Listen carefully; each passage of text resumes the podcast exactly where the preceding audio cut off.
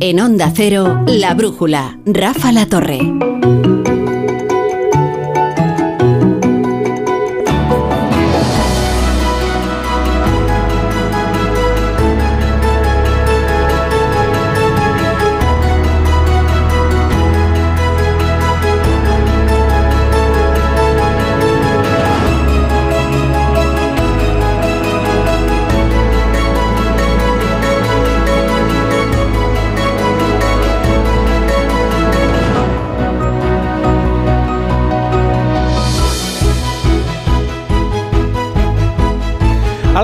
Las 9, a las 8 en Canarias comienza la brújula de la economía.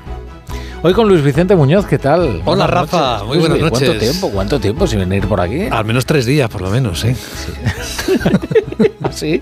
Sí, estuve la pasada semana, ¿no? Creo. El jueves. El jueves pasado. Es que eso es lo que pasa, que la semana pasada... Me encanta que me eches de menos tanto. Me dio la impresión de que habían, era una semana de 100 días, más o menos. ¿no? Fue larga. ¿Os acordáis de las elecciones en Galicia? Sí. ¿Qué, qué- qué han pasado? ¿Tres meses? Eso es en el Pleistoceno. ya, sí. ya- ya está a punto ¿no? de disolver rueda ¿no? y de empezar una nueva campaña electoral. La vida pasa rápido. Qué cosas. John Muller, ¿qué tal? Buenas noches. ¿Qué tal? Buenas noches. A mí me has visto más a menudo. Sí, Me viste el viernes. el viernes. Bueno, no te, en realidad coincidimos en el éter, pero no nos vimos. ¿Y Turriaga? ¿Qué tal? José Ramón Iturriaga ha pasado por el peluquero. Sí, paso tres o cuatro veces al año y entonces se nota. Es verdad. Qué pelazo. A que, a que estoy guapo.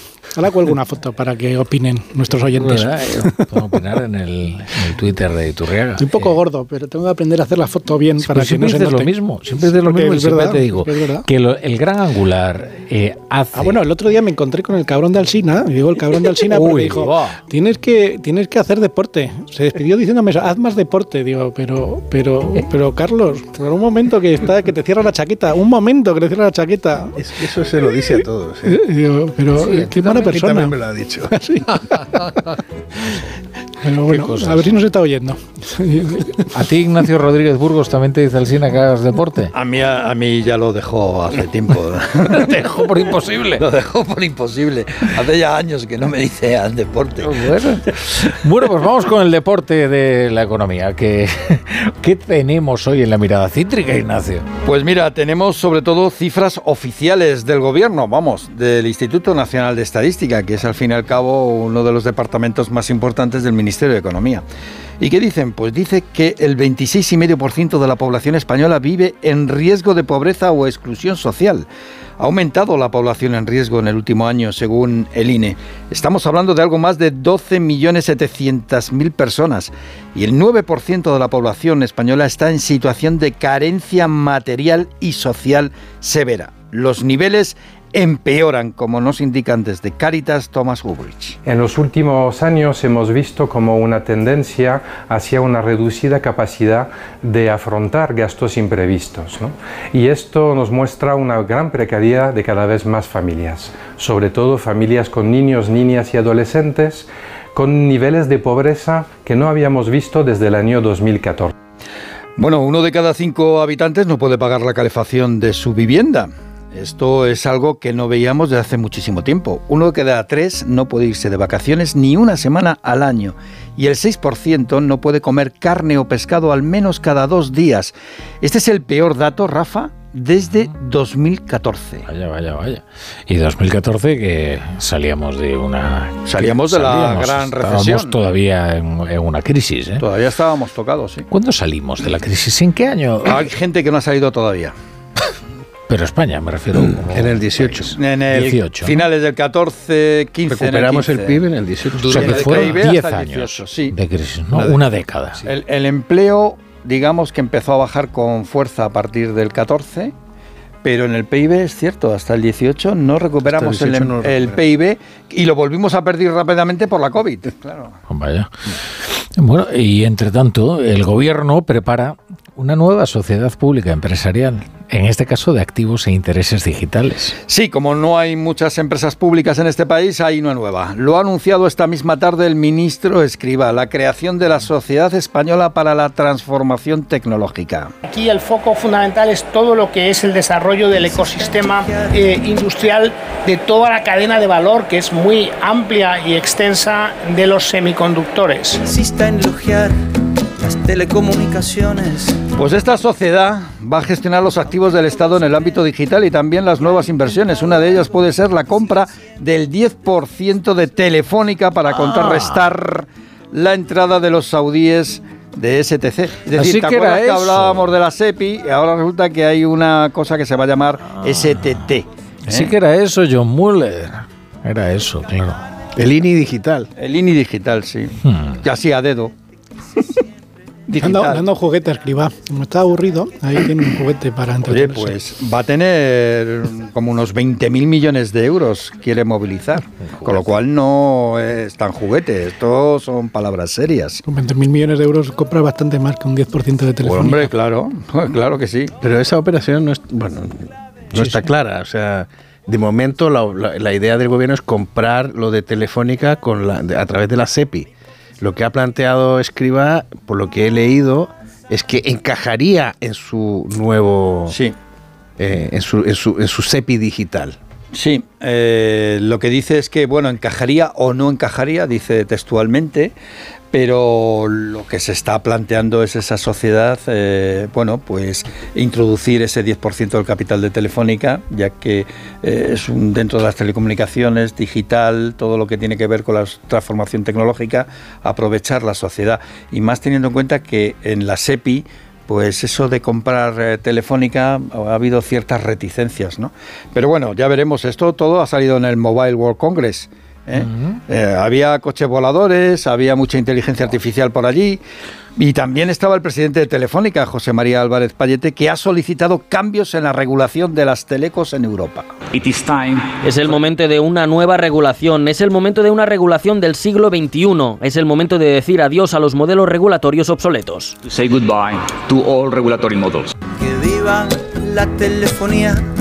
Pues eso, hay mucha telefonía en la feria, en el World Congress, y esta vez Álvarez Payete cuenta con el apoyo del comisario europeo, Thierry Breton, en esto de mm, cambiar la regulación, porque reconoce que la regulación es, es obsoleta, ¿eh? y más teniendo en cuenta los cambios que está habiendo en todo lo que son las plataformas digitales y la inteligencia artificial. Bueno, vamos ya muy rápido. Otro sector en plena transformación y con grandes perdedores es el de la agricultura.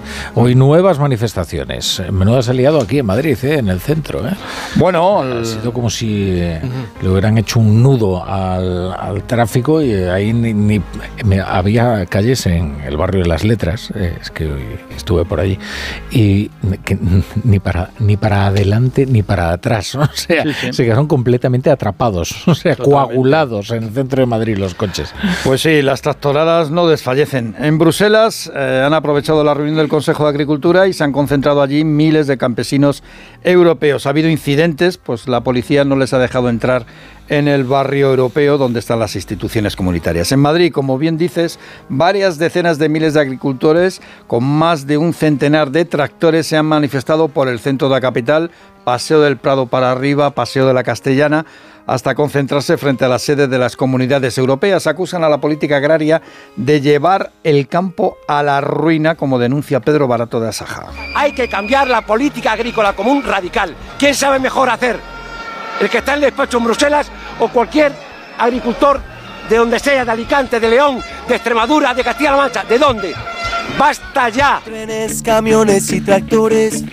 Tanta fuerza. Qué bonito esto que, me- que- que me has puesto, ¿eh? Así los tiene la regulación del siglo XXI. Tanta fuerza. Como la canción. Ahí está. Hoy no tenemos a las canciones económicas del profesor Rodríguez Brown. Pero Te las que haber atrevido yo. tú a tomar el testigo. Oye, pero ¿qué es lo que estamos haciendo? Te he colocado el Viva la Telefonía de Jorge Dresler. Dilo ya, dilo ya. Y esto dilo, de. Dilo, Rafa, trenes, dilo. El, pro- el tractores. profesor se ha jubilado. Dilo ya, dilo ya. pero jubilado, ya no tiene una edad para jubilarse, ya tiene una edad para jubilarse. Que ¿Qué? deje espacio a los que venimos por abajo empujando. Llevamos mucho tiempo calentando la banda, que nos deje hueco. Pero ¿sabes lo que pasa, Iturriaga? Que los liberales no creen en la jubilación. Claro, pero tienes que jubilarle tú, de eso sí, ahí tal, le dice, ya.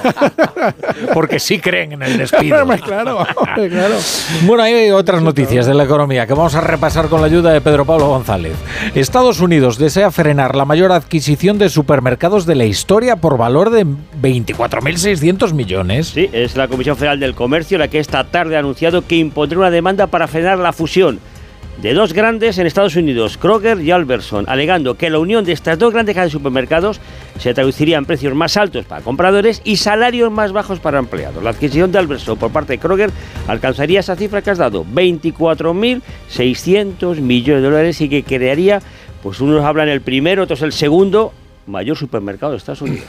Bueno, la falta de aviones de Boeing puede disparar los precios de los billetes de avión. Ojo para este verano, sobre todo en las compañías que operan principalmente con aeronaves de este fabricante. El primero en avisar ha sido Ryanair.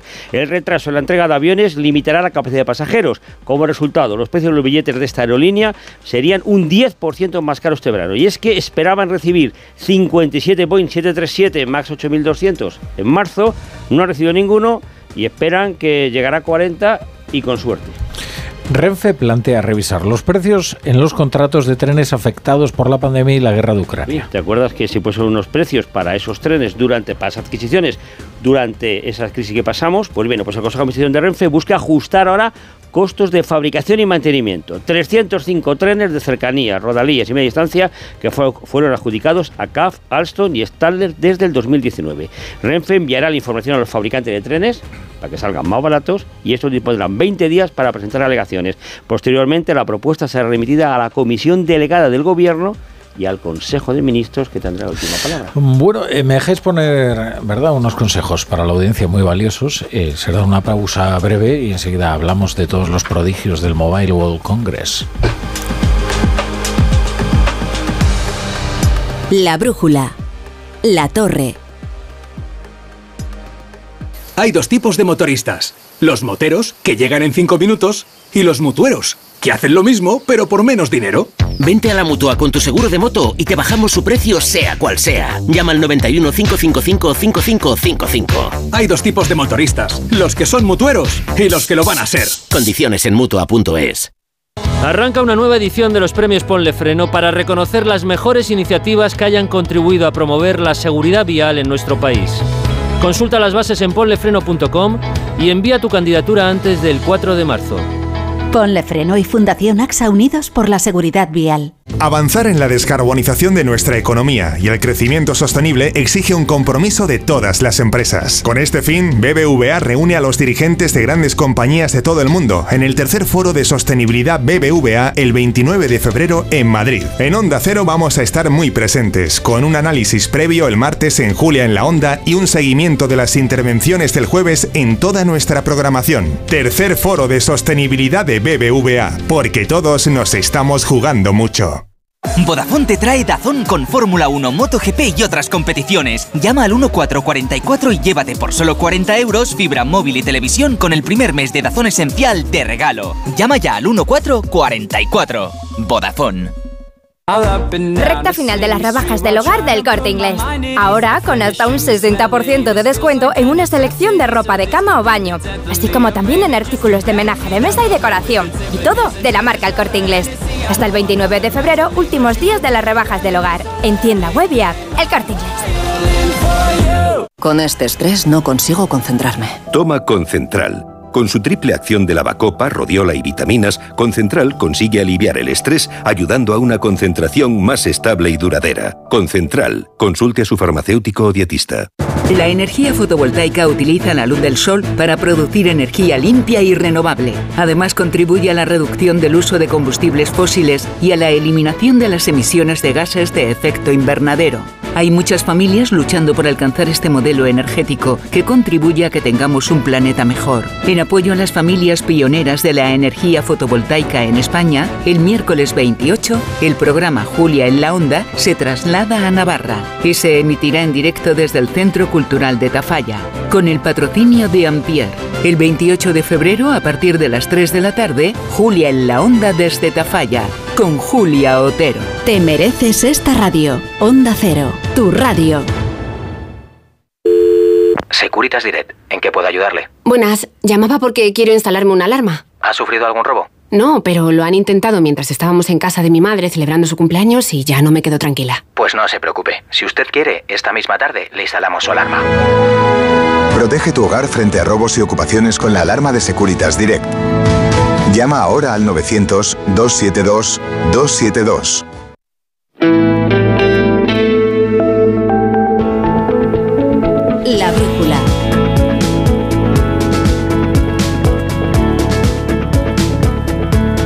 Rafa La Torre.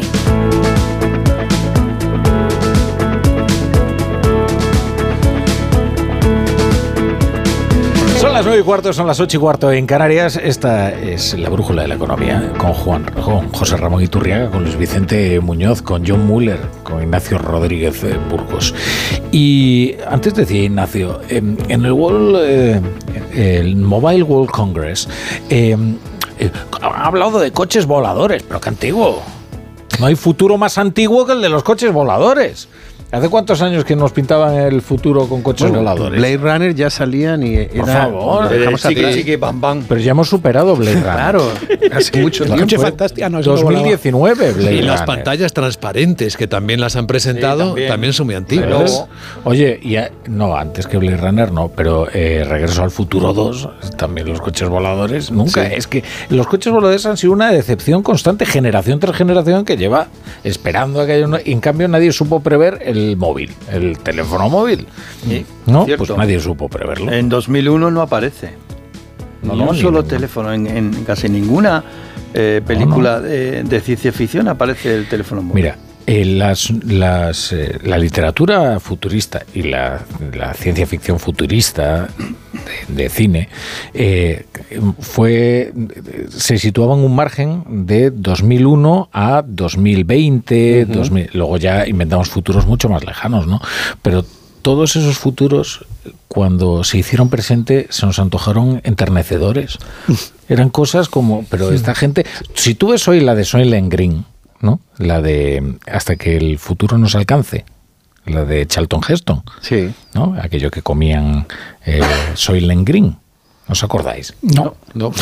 Estamos de- futurista, la de- Nosotros la está la de la planeta de los economía. Vamos a ver. La cultureta esa es a las 2 de la mañana Vamos, los viernes. es, eso es. Pero que esto es economía pura.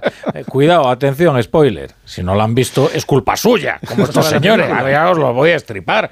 Era aquella que se comía una sustancia, porque los recursos del planeta habían quedado eh, ya eh, aniquilados. Y entonces se comía una cosa que era el Soylent Green, que era un preparado que no se sabía qué era. Entonces, eh, bueno, pues. eh, y que mm, luego se sabe qué qué es al final, pero ya, mira, com- como, veo que no lo habéis visto. Es no un avión uruguayo. Bueno, la cuestión es que tú ves esa película y es enternecedor. Es, es como Fahrenheit, la de Truffaut. Pues lo ves y dices, pues realmente, menudo futuro más viejo. De hecho, ninguna película vaticinó el cambio climático. Mm, no. O sea, No, destrucción, bueno, la ver. destrucción del planeta sí, pero el cambio climático, la destrucción por el cambio climático. Bueno, las Sí. series de Mad Max y todas estas tienen algo que ver con pero eso. el agotamiento del petróleo es el club de Roma. Esa es la tesis del Mm, club de Roma. No, no, no, no. Creo, yo creo que Bueno, sí. que- Interestelar. la sí mayoría sí, Interestelar, la Sí. de le- estas Pero pelis de catástrofes moderna, que se ya puso- existía la tesis del cambio climático. Ah, bueno, en la sí. No te olvides que en el año 80 hay una famosa noticia que dice que el mundo va a morir de frío. Oye, Waterwall. Sí. No, no. Sí, sí. El cambio climático, o sea, todo el mundo anticipó que el. A ver, todos los futuros eran futuros indeseables. Ya estamos con los cisnes negros. ¿Es verdad? Estos son leopardos de las nieves, no son cisnes negros. Hasta que llegó, hasta que llegó. ¿No os acordáis de una película muy simpática que se llama Her? Sí. En la que, que- que eran los sistemas operativos, aquel que se ponía en la oreja, eh, Joaquín Phoenix. Por y- eso y no había hablaba teléfono móvil, Johansson. porque estaba ahí inserto en el humano. Eh, ahí sí que ves un futuro más o menos apetecible, amable, en el que las ciudades no son apocalípticas, pero la literatura futurista siempre fue apocalíptica, porque, Mm. No sé, por su propia naturaleza es eh, cine pesimista y literatura muy No, pero en general tienen mucho más predicamento. Los pesimistas que los optimistas tienen siempre siempre no sé por qué siempre dice estamos un optimista, o digo un optimista lo de un optimista, pero vamos, ya me he quedado ahí encasillado, pero porque al final voy acertando, pero nadie, nadie me reconoce los méritos y sin embargo los pesimistas, y mencionabas a Taleb, que acertó una vez con el tema del cisne negro y desde entonces llega Y- pregonando el, y bueno, y Rubini, y llevan ahí de- Ahora habla del gran cisne blanco, ¿sabes, no, Taleb? Enrocados, sí, bueno, pero habla habla de cisne blanco, pero también es un desastre. Este no para de hablar, pre- prever desastres, es un apocalíptico. Que Eso, bueno, ya se hizo rico con el cisne negro, come muchos días pasta con, con, con salsa de, de- de chipirones, que es lo que le gusta llamarlo. Bueno, cuento, estamos empezando a desvariar demasiado. lo que se llama tinta. Oye, del Mobile, del Mobile World Congress En hay, este bar pasa no, siempre a ver, esto. hay Luis, un conejo de orden. eh, por cierto, hablando de animales, y es que ahora el futuro es adivinar qué cosa que no hace una empresa ni se espera que haga la va a hacer, va a hacer ¿no? Porque una de las estrellas del mobile es un coche que ha hecho Xiaomi, ¿no? El famoso fabricante chino de teléfonos móviles. Un coche También- barato eléctrico. no, no va a ser barato, parece, ¿eh? ¿Pero Ha- vuela ha o no? Yo he estado escuchando al presidente Xiaomi en China esta noche, cosas raras que hago, y dice que como tiene 20 millones de compradores chinos de sus teléfonos premium, de los carísimos, cree que también va a encontrar eh, compradores chinos para sus coches eléctricos carísimos. O sea, que va de carísimo, ¿eh? va a competir con Tesla. ¿Ah, sí? Bueno, Tesla ya no es tan caro. O sea, que, que es Tesla, te- tenemos asociado a la idea de que Tesla, pero Tesla para vender dos millones de coches ha tenido que ir a la franja de coches baratos y además con un margen más, más pequeño que el de Stellantis. O sea, que yo creo que aquí hay mitos que se van que se van desmontando. Pero veníamos, a hablar, veníamos a hablar de esto. habláis hoy, ¿o con? Iturriaga, de lo que no, es caro o barato. claro, que los esto de los de animales está, o sea, entre el cisne negro, el cisne blanco, los leopardos de la nieve, que son fenómenos que ya están esbozados, pero que están imbricados con la realidad y no se distinguen fácilmente. Pero es que hoy estaba mirando que aparte de los unicornios, estas startups que son de más de mil millones, existen los centauros exi- y existen los camellos. Los camellos son geniales, que son empresas, unicornios, camellos, que necesitan poca financiación y que son capaces de atravesar largas distancias de tiempo con muy poco dinero. Fíjate. Y los dinosaurios. Pero Y la- los la- dinosaurios son los que se duermen en el camino. la- las metáforas eh, Pero zoológicas. el bestiario empresarial Sí, empieza a ser muy interesante. Pues están los rinocerontes que se llevan por delante todo un sector, ¿no? Como por ejemplo Bueno, las sí, los- constructoras. los tigres, los dragones, los esto también, pero esos son de los. Eh, Sí, sí, el, el tema del es que- el zoo empresarial es muy amplio. Y luego, claro, hay todo tipo de personalidades o roles, ¿no? Están los que todo el mundo conoce a los tiburones, pero hay además. Claro. Hay lagartos, hay. ¿Lagartas? También. También. Los dos géneros son habituales, ¿no? En, en el mundo empresarial. Sí. Decir que la empresa esta de Coldo, que era un unicornio. Hombre, la verdad es que el ¿qué crecimiento fue fulgurante, ¿no? No llegó a unicornio, era un centauro, porque llegaba a 100. Bueno, dejadme, dejadme que, que nos vayamos a, ¿Cuánto a- a Barcelona, que, que- que nos cuente un poquito de cómo ha ido esto del eh, Mobile World Congress, que ha comenzado hoy, la mayor feria internacional de telecomunicaciones. Una feria que comenzó para mostrar las últimas novedades en el mundo de la telefonía móvil, pero que en esta edición, pues la verdad es que los celulares son lo de menos. La robótica, la inteligencia artificial generativa o las nuevas aplicaciones de salud y prevención acaparan la atención. Nuestro compañero Ricardo Jiménez nos acerca a lo más destacado de este año. La decimoctava edición que el Mobile celebra en Barcelona no ha defraudado a nadie, sí sorprendido por la presencia que tiene la inteligencia artificial prácticamente en todas las nuevas propuestas. Samsung ha convertido en realidad un perro cibernético, Xiaomi ha presentado su propio coche y Eurecat expone una diadema que puede salvar vidas en el caso de sufrir un ictus agudo. El Mobile ya no es exclusivamente por y para el móvil, de hecho pasa a un segundo plano cuando hablamos de la inteligencia artificial generativa, aquella capaz de generar contenidos, entender y razonar.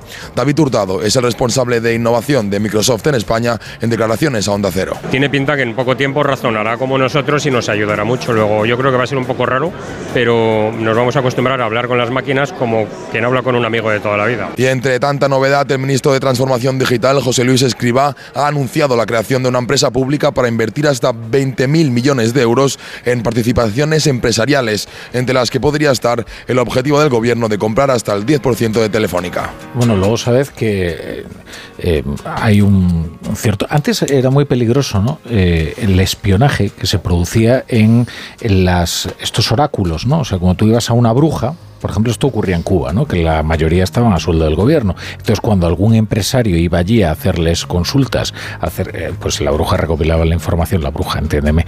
eh, el, Pitonisa. Pitonisa, eso es. eh, recopilaba la información y se la pasaba al gobierno. ¿no? Ahora hay un peligro que es que la gente, gente muy solitaria y extraña, eh, está buscando novia a través de la inteligencia artificial, ¿no? Eh, eh, que son estos chats generativos, ¿no? Que le crean una, una novia con sus propias facciones únicas, físicamente, pues como le guste, y, y luego además le, la dotan de una personalidad para que chatee con, con, esta, con el usuario, que pasaría a ser usuario, novio, amante, pretendiente, lo que fuere. Y, y entonces el peligro está, claro, en que se han convertido en las nuevas herramientas espía, porque también recopilan muchísima mm. información. claro, más. Claro, en la intimidad. Pues Así es. La búsqueda de la información empezaron con, ya con todo lo que tenía que ver con los centros de datos, ¿no? que al fin y al cabo que es lo que hacían muchas y siguen haciendo muchas plataformas y es el dicho de eh, si esto es gratis eh, eh, tú eres la mercancía, ¿no? Eso es. Es así y entonces bueno lo más fuerte es lo de WorldCoin el otro día en Bilbao. cuando empezó a escanear iris de jóvenes y ahí pagaban. Es la gran novedad para mí no solamente es que, es que te escanen el iris, sino que pagaban. Pero eh, hasta ahora lo hacían gratis. Esa, esa, máquina estuvo en Príncipe Pío, la estación de Príncipe Pío, durante mucho tiempo. Y eh. había al lado una señorita que te ofrecía eso, que te escanearan el iris, y era efectivamente OpenAI. Sí, bueno, OpenAI tiene alrededor de 2 millones, tiene datos biométricos de más de 2 millones de personas. Y vinieron especialmente a España, donde somos unos incautos con el cuidado de nuestros datos. Pero vamos, esos sí que son datos únicos e irrepetibles. La gente no sabe que con tus datos biométricos vas a manejar una parte importante de tu privacidad y de tus posibles acciones digitales. Desde manejar cuentas bancarias hasta entrar en lugares y esa información se la ha regalado a alguien a cambio de una cripto que, bueno, decían los chavales, les piden una encuesta, eh, lo he cambiado por 100 euros. ¿Por 100 euros has dado la llave de tu vida? Pues creo que hasta el 1% de la población española ha cedido los datos del iris ya, ¿eh? Bueno, eh, ahí eh, quien se lleva la palma es Islandia. ¿Eh? los 300.000 habitantes de Islandia hace ya muchas, mucho, mucho tiempo empezaron a, hacer un banco de datos de ADN. Ah, sí. Lo cual es increíble. Entonces se parecía como que aquello era la gran novedad y que era una modernidad y tal. Pero de repente toda la población, alguien controla tiene el dato, mm, tiene la mm. información de todo el ADN. Los mormones. Aquí, hay un, empresario español, un alto directivo español, que ha eh, hecho una cruzada, ha emprendido una cruzada desde hace mucho tiempo por la propiedad de los datos, porque se reconozca la propiedad de los datos de mm. cada una de las personas, porque si hay una explotación de ese género, es que eso tiene un valor, y si ese valor se reconoce, también se puede reconocer la propiedad, ¿no? que es precisamente el... Sería como la música. presidente de Telefónica, sí, Álvarez Payete. Igual que la música, igual que ocurre en YouTube, si tú utilizas una música de alguien, pues alguien te dice, los derechos de esa, de esa canción son míos, pues si alguien utiliza tus datos, tú podrás reclamar eh, algo por la explotación de tus datos. La cuestión es si podrás proteger tus datos para que se usen o no se usen. Bueno, está pasando con la inteligencia artificial también, ¿no? Que están denunciando, New York Times ha sido el que ha empezado a denunciar porque han utilizado claro, sus bases de datos para alimentar a la bestia, ¿no? Y entonces la bestia se ha nutrido de eso. Entonces, bueno, como eh, te has nutrido de esto, me tendrás que pagar, y no solamente a New York Times, supongo que si prospera, pues le seguirán pues todos los restos. Pues la razón de la huelga de los guionistas de Hollywood también. Así es. Que entrenaron los modelos de lenguaje de inteligencia artificial con los que ahora se hacen guiones en un chasquido de dedos a una velocidad extraordinaria y muchos se van a ir quedando en el paro. Y es que no, había, no había caído hasta que me puse a mirar lo de Nvidia a raíz del récord que batió la semana pasada, que hemos coincidido esta semana escribiendo en ABC,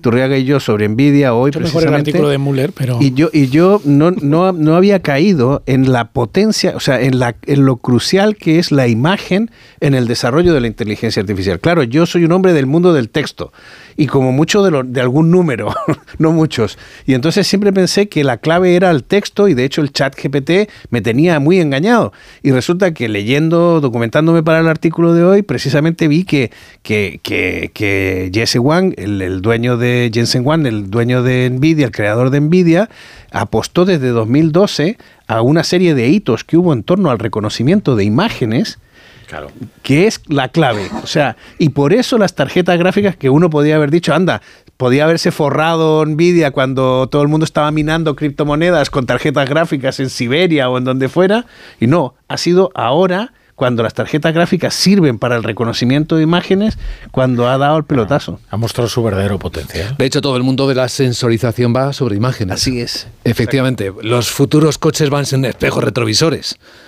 Porque Así van a ir con sensores, ¿no? Ya no se fabrican retrovisores. Eh, la imagen es clave en la inteligencia, o sea, va a ser una inteligencia artificial visual. Y eso nos da una alternativa todavía a los que somos alfabéticos. Podemos intentar atrincherarnos ahí En el lenguaje. alfabeto, sí, sí, exacto. textos. Sí, sí. Y bueno, y no sé si habéis visto lo de Sora, que ya lo hemos comentado muchas Sí. veces aquí, ¿no? Y que es tan impresionante y que cada vídeo nos deja más pasmados que el anterior, eh, porque efectivamente tiene un gusto cinematográfico esa máquina que entiendo que la hace. Ahora nos lleva a un mundo aterradora. sentimental, tremendamente sentimental, o sea, donde, donde las cosas, el procesamiento no pasa por la no pasa por la razón, o no apela a tu, a tu parte racional, sino que apela a tu parte sensorial y emocional. Eh, bueno, esto va a ser muy interesante ver qué va a pasar. Bueno, yo diré que ya hay servicios que se prestan a mm, directivos, altos directivos de empresas que tienen que ver con todo esto. Y es que la verdad es que las posibilidades son enormes. Los servicios que se están ofreciendo ahora, por ejemplo, es, imagínate, Rafa, que alguien te propone mm, construirte un avatar digital tuyo, que es alguien exactamente igual que tú, y que puede hacer de ti en cosas en las que tú no estás interesado en hacer. Imagínate, por ejemplo, que diriges una enorme empresa con miles de trabajadores. Reuniones y tal. Eh, reuni- muchas más cosas, incluso tomar la temperatura y hablar con los 8.000 empleados. Tu bot podría hacerlo por ti dentro de los eh, del entrenamiento que tú le has dado, de tu forma de hablar, de tus creencias, de tus valores, pues podría mantener una conversación con cualquiera de tus empleados y pasarte, claro, toda la información, porque el sistema de IA no solo escucha el lenguaje natural, sino que también es Procesa. capaz, procesa, de analizar y darte los Claro. resúmenes. Mm. Y nos ahorraría también mucha, sobre todo muchas reuniones desagradables, ¿no? Y Sí, bueno, el- El tema es que te hace, hace los discursos, yo también con el chat GPT, que es donde tan cacharreado un poco, hace discursos que son verosímiles, pero si sabes del tema, ves que no son verdad. o sea es como que- leer el periódico. Claro, entonces, eh, bueno, eso puede ser también un locutor de radio, pero puede sonar verosímil, pero no. Es que esto de- eso, no eso lo dice quien no sabe usarlo. Y te explico por qué. Porque la IA toma como referencia el material de entrenamiento. Si tú solo le das en- material de entrenamiento verificado, todo lo que te diga la IA va a ser correcto. Claro. Sí, no, pero por eso. si le dejas pero- la pero- puerta abierta para claro, que beba lo- de internet, lo- pues te dirá cualquier burrada. Claro, no, inventa. lo que pasa se inventa. Se inventa papers, se Claro, inventa estudios. no, lo- lo que pasa, claro, que ahí lo que va, los muros se van a construir, porque lógicamente quien tenga esos datos, quien sea el dueño de esos datos, por ejemplo, los bancos de inversión, o no sé, los despachos de abogados, o las universidades, pues no lo van a compartir. O no deberían compartirlo. Entonces, bueno, esto lo que hace es eh, fomentar que se beneficien unos pocos de estos procesadores de texto eh, pues sí, que están muy avanzados, porque Pues son sí. lo que son es procesadores de texto muy avanzados, que quien sea capaz de alimentarlos mejor, pues será quien mejor beneficio los saque, pero, eh, pero no los van a abrir. Significa que no cambia nada, ¿no? Sigue siendo la información No. lo más valioso. Hay un estudio de Reuters que dice que el, el 70% de los sitios de noticias en, en Estados Unidos ya han bloqueado la inteligencia artificial o los distintos eh, aparatos de inteligencia artificial que entran en sus sitios. En cambio, en España la preocupación es mínima sobre esto. O sea, no tenemos ninguna... ¿Y por qué lo bloquean? Por varias razones. Uno, porque le, le roban lo que, lo que precisamente el New York Times ha acusado en su denuncia. O sea, eh, le roban la experiencia del lector, con lo cual se entrenan para actuar igual que ese lector. Dos, muchas veces esas máquinas hacen resúmenes de tus noticias, pero ya no te mandan. Antes los medios daban las gracias a los a los eh, eh, a, los buscadores que te reseñaban. Pero es que el- la inteligencia artificial te da un resumen, con lo cual la persona ya no pincha en el enlace del original. Ve el resumen y con eso se pierde tráfico, ¿no? Y, y estas son, son las razones que, que están dando, ¿no? Nosotros, yo veo que este debate en Europa no existe. Aquí los medios están a otras cosas y en cambio en Estados Unidos están bloqueando la inteligencia artificial y solo cuando llegan a un acuerdo con OpenAI o con, o con Microsoft o con el que sea, que tiene algún sistema de inteligencia artificial y que quiere entrenarse con tu sitio de noticias, es cuando se llega a un acuerdo económico, obviamente. Lo que pasa es que tienen reciente la experiencia de Google, de cómo eh, se canibalizó su negocio de forma silenciosa y con la complicidad de los propios medios. lo que pasa es que hay medios que, claro, consideran que como... Lo que pasa es que Google es una agencia de publicidad, ojo, que eso... Claro. Ya, pero también trabaja con los datos que va recopilando de todo el mundo. Por eso, y porque durante es un muchos años Sí. lo hizo sin pagar ni un duro. ¿Eh? Y tiene otras actividades al margen de la Sí, sí. publicidad, claro, que son las que alimenta con los datos. Claro. De todas formas, John, es, en Estados Unidos está pasando esto, pero solo con las compañías grandes. Es decir, ahora Sí. mismo IA no se puede hablar de una inteligencia artificial. Debe haber centenares de herramientas de inteligencia artificial. Tú puedes bloquear a las que conoces, o las que son muy populares, pero las demás no. Es decir, no puedes evitar que te entren y te roben. Es Alguien se suscribe a tu periódico y no sabes quién es, es un individual y él está alimentando a, un- a una IA. Bueno, y eh, esto está muy bien, eh, pero creo que antes mencionamos lo de Telefónica y uno de los asuntos del día es esta, le llamamos empresa. Es, eh, bueno, es una empresa pública en cuanto que tiene activos y que va a hacer adquisiciones y compras y pondrán a algún presidente y algún hombre de confianza. eh, no sé si será algún asesor eh, al frente de la sociedad. En términos financieros se llamaría vehículo. es un vehículo de vehículo de financiero. inversión e influencia y poder. Pero sí Pero- que- pero además va a unificar cosas que ya existen, ¿no? Como el hub digital, el PERTE, El PERTE. chip, eh, y después eh, se abre la posibilidad de que eh, compren el 10% de las acciones de Telefónica. No estamos hablando de cuatro perras, es más de 2.000 millones Pero vamos a ver, de eso no lo iba a hacer la SEPI. Eh, eso inicialmente lo iba a hacer la SEPI y la SEPI, que sepamos, eh, estaba ya hablando con bancos para ir haciendo la operación, pero se ha ido retrasando, retrasando, retrasando. Y no lo tenían fácil. Y, y de repente ha llegado, bueno, la SEPI sabéis que depende de Hacienda, del Ministerio de Hacienda, pero ha llegado un nuevo ministerio que hay que dotarlo y hay que eh, crearlo, levantarlo y tal, y, y ahí a ese frente de, a frente de ese ministerio está José Luis Escribá y entonces ha decidido que, que sería buena cosa eh, eh, invertir en el futuro en todo lo que tiene que ver con la digitalización y la transformación tecnológica. Sé preciso, Ignacio, que puede llamarte el ministro en cualquier momento, lo sabes, ¿no? Bueno, pues que, que llame y no lo explique.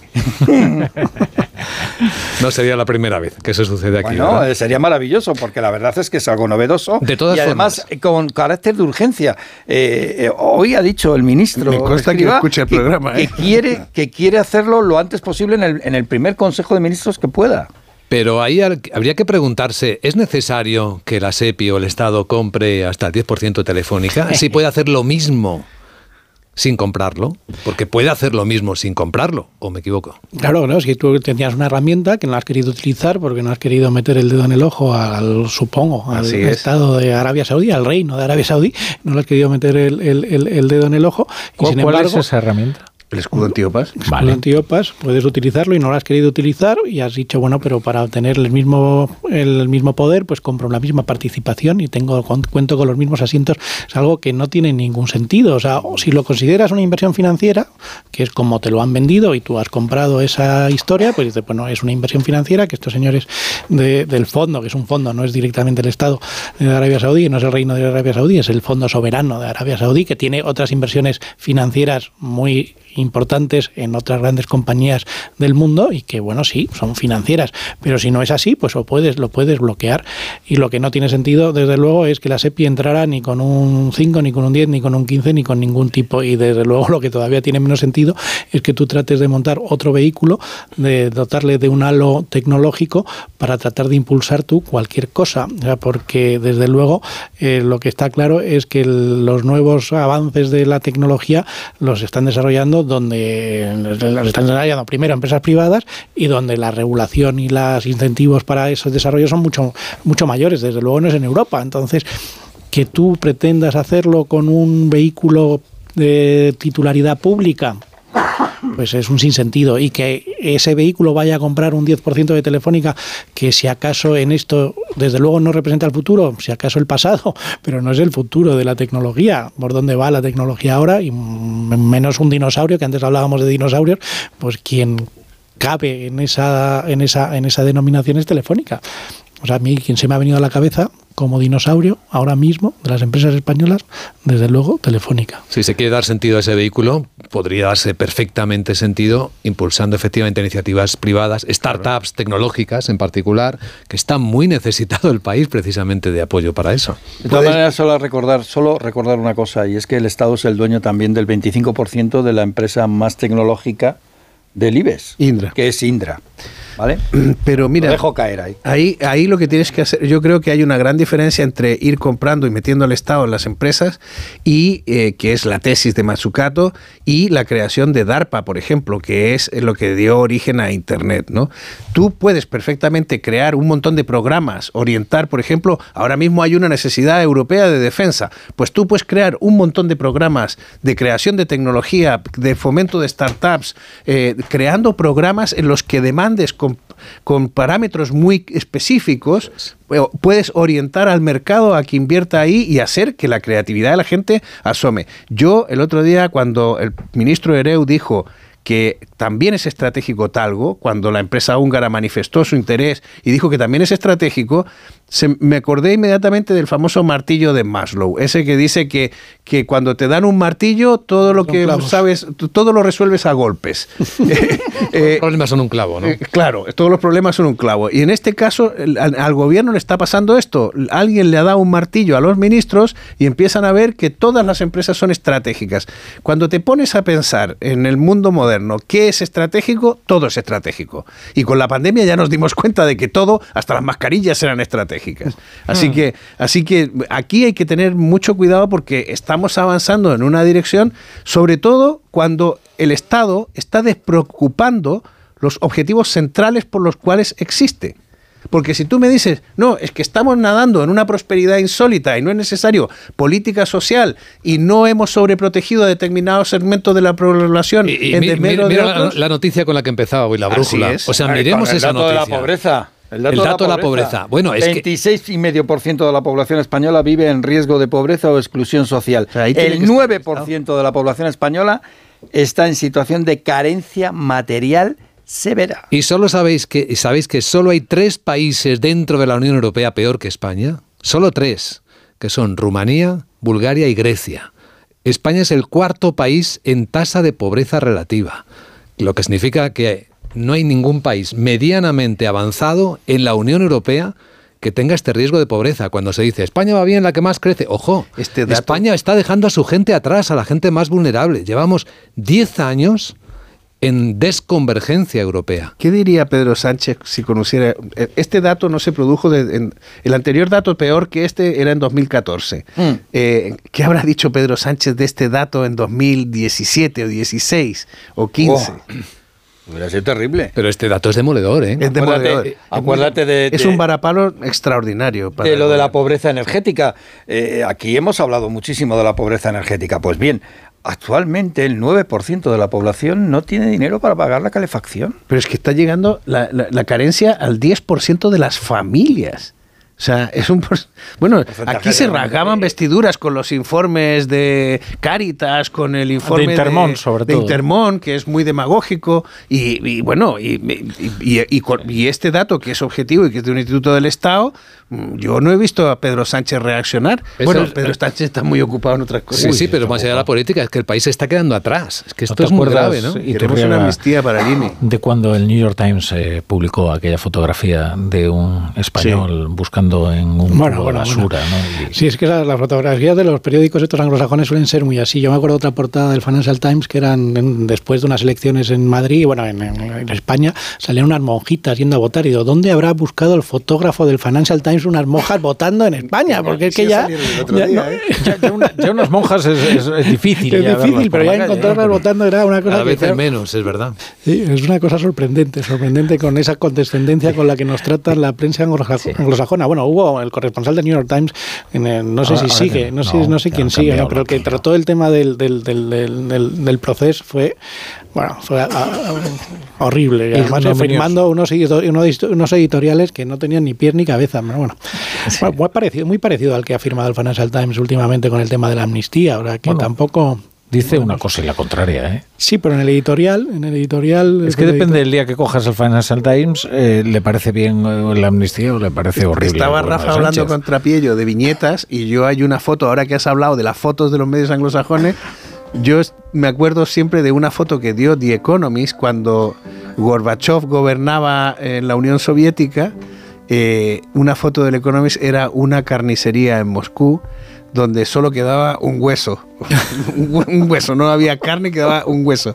Y el pie de foto era la vida cotidiana en una superpotencia nuclear. Bueno, eh, pues eh, vamos a vamos con la lupa. El sector bancario nos trae la columna de Aurelio Medel, la lupa. Aurelio, ¿qué tal? Buenas noches. Buenas noches, Rafa.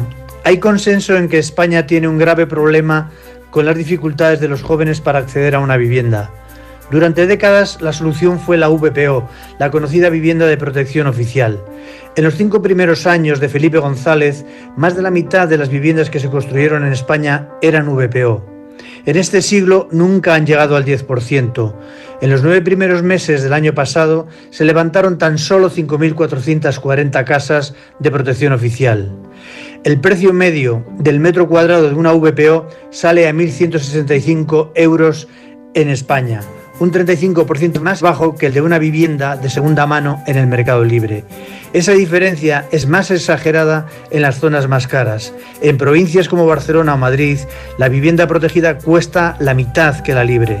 En definitiva, Rafa, si los gobiernos central, autonómicos y locales quieren de verdad facilitar el acceso de los jóvenes a la vivienda, sea en propiedad o en alquiler, tienen que soltar suelo y recuperar la promoción pública.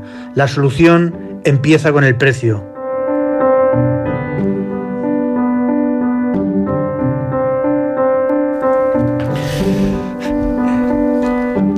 Muchas gracias, Aurelio. Eh, hoy, hoy, hoy- fijaos, hoy comenzábamos el día precisamente en, en La Razón, un programa que hacía Carlos Alsina eh, desde allí. Eh, es curioso porque La Razón ahora está en Juan Ignacio Luque de Tena y, y ABC en Josefa Valcárcel.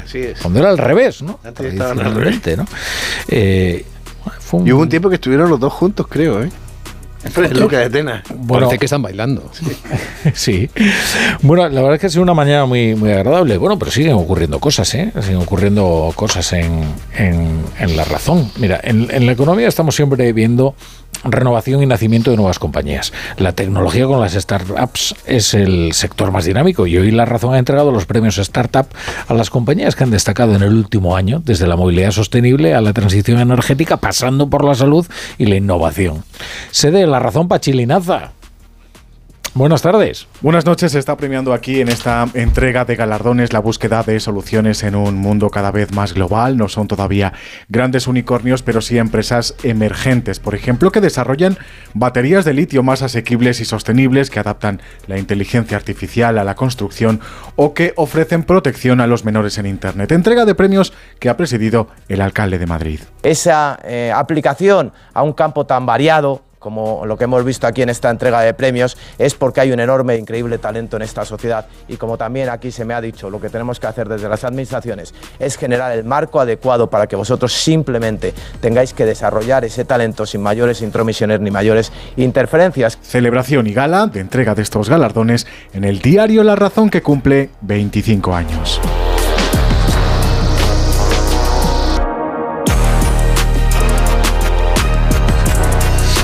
Eh, luego, eh, eh, los lunes, la audiencia. La radio es una cuestión de hábitos y no le podemos hurtar a la audiencia la cotidianeidad ¿no? de, de los lunes de la brújula de la economía. Entonces, os voy a pedir que, como los chicos del coro, cantéis todos el manisero. En, en lugar Yo creo del que profesor yo- Rodríguez Brown, que no tenemos las canciones económicas.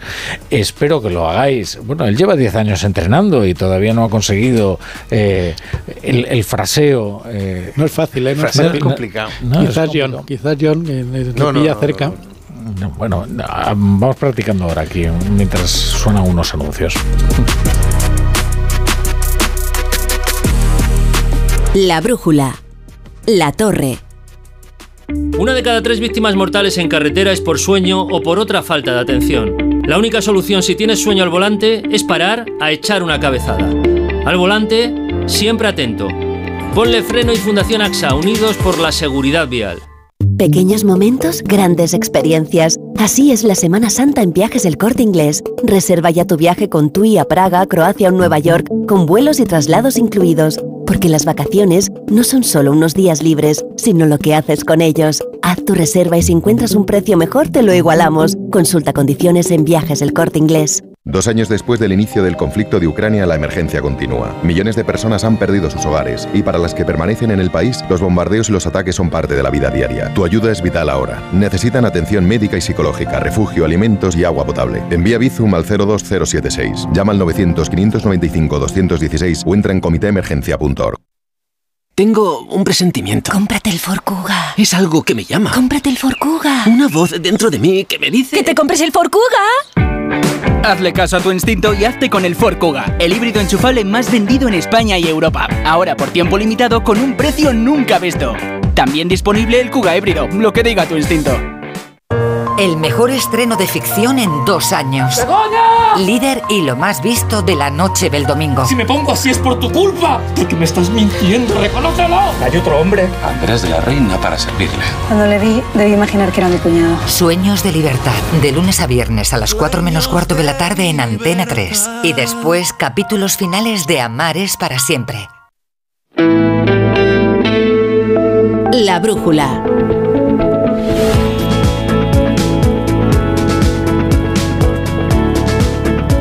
Rafa La Torre.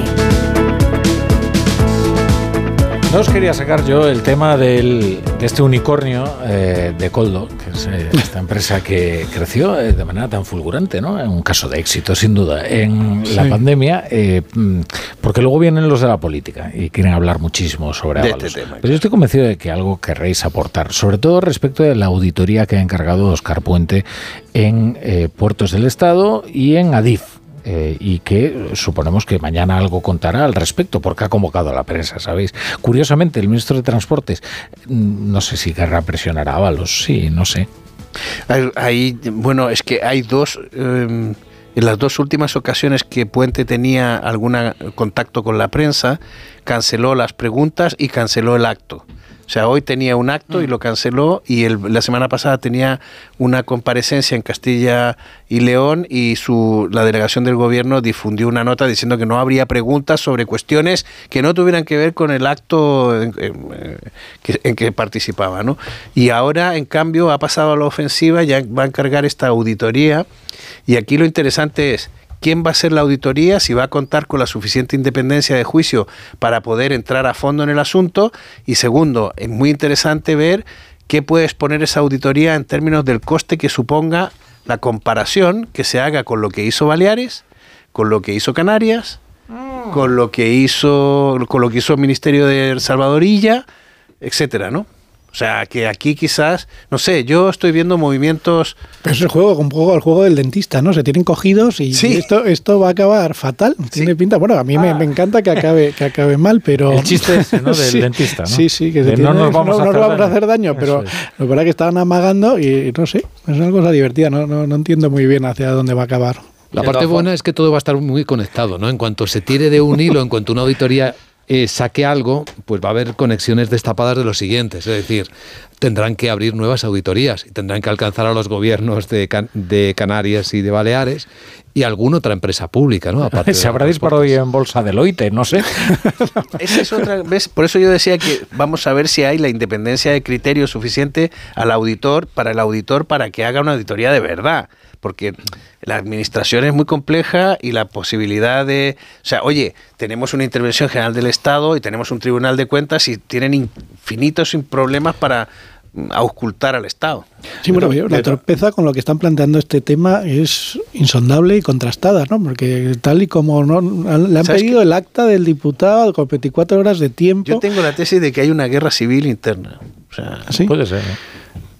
Eso sería bueno. Tengo la sospecha. Estamos hablando de un exsecretario de organización. ¿eh? Sí, el número dos del el número dos eh, entonces del, del partido. Y que no se ha vengado y está muy dolido por cómo fue extraído del partido, recordemos. Y después hay que recordar que no estamos hablando de cuatro perras.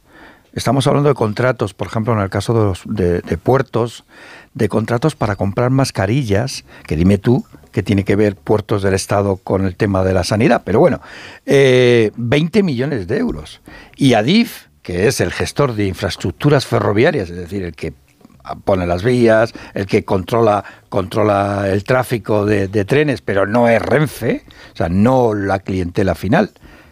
12 millones y medio de mascarillas. O sea, eh, de euros en mascarillas. O sea, que ya son mascarillas. Aunque ahí habría que esperar el contrato grande, ¿no? Del que todavía no se ha dicho nada. Los que manejara el Ministerio de Sanidad. Ah, Ah, amigo. Uh, tema sensible. Bueno, Luis Vicente Muñoz, eh, eh, Ignacio Rodríguez Burgos, hasta mañana. Eh, Hasta lo- mañana. Por cierto, eh, aquí lo contamos todo. Luis Vicente Luis V ya nos ha enseñado su avatar de inteligencia artificial. No lo sabe nadie todavía. Ah, no sido los primeros, es tampoco, primicia. esto no, aquí tenemos muy pocos no os oyentes a estas nada. horas. No nada. Perdón. Ya te por- dijo Trapiello hoy que lo cuentas todo. ¡Hala, John Muller! y Torrega. Ala, ala. Venga.